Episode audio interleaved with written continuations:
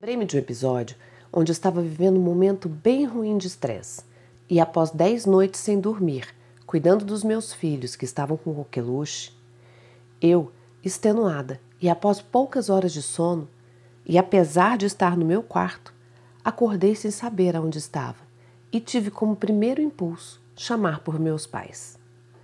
Não sei até hoje se foi um delírio, se ainda estava em estado sonolento e por isso o sonho se misturou à realidade, mas posso garantir que a sensação de conforto foi real. Aquela sensação de poder contar com eles, mesmo que não fosse verdade, pareceu tão real que até hoje eu carrego ela no meu peito. Ali eu não tinha noção de quem eu era qual era a minha idade verdadeira ou a deles, mas tudo o que eu queria era ser cuidada. Meus pais são vivos, presentes, mas moram em outra cidade e por isso nem sempre estamos juntos. Mas naquele momento de dor, a sensação de tê-los presente foi reconfortante. E ali, depois de quase dez dias sem dormir, tudo que eu busquei naquele momento foi um afago e um colo materno. E ao me lembrar disso, eu fico aqui pensando que você também tem ou teve pais. E assim como eu, tudo que você mais precisa para ser uma pessoa completa, lá no fundo de si mesma, é se sentir amada, acolhida e especial. Olhe para dentro de si nesse momento e veja se não é isso que você mais deseja quando se relaciona com alguém ou espera dos seus relacionamentos. E por falar em relacionamentos, você diariamente desenvolve um consigo mesmo. E eu te pergunto, qual tem sido a qualidade desse relacionamento? Como você tem se tratado? Você se trata com amor e acolhimento ou vive se insultando, usando palavras duras e rígidas e sempre se jogando para baixo? Quantas vezes você escondeu a si mesma dos outros. Já imaginou escondendo seu próprio filho dos outros por vergonha? Como você se sentiria?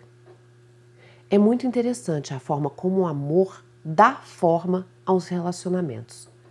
Um filho não precisa ser bonito, ou inteligentíssimo, ou melhor em qualquer coisa que seja.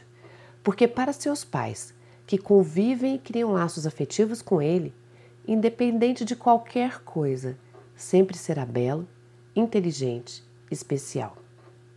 Mas a questão é que você muitas vezes se trata de forma dura e rígida demais, porque lá no fundo você deseja tanto, mas tanto o seu bem, o seu sucesso, que você acaba tendo dificuldade de aceitar suas falhas ou limitações. Só que essa forma errada de expressar acaba te condenando. Então, comece a dizer o que você verdadeiramente deseja para você e pare de se tratar com palavras duras.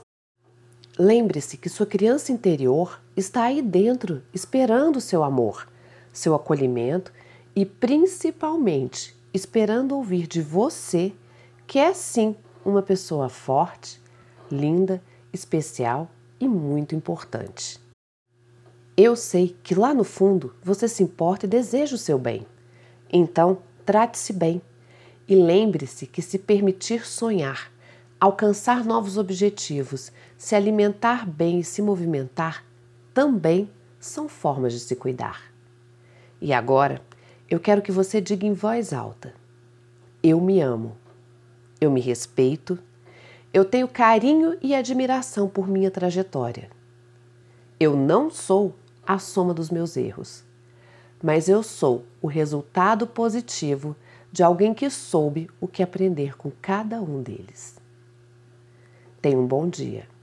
Com amor, sua coach, Roberta Frois.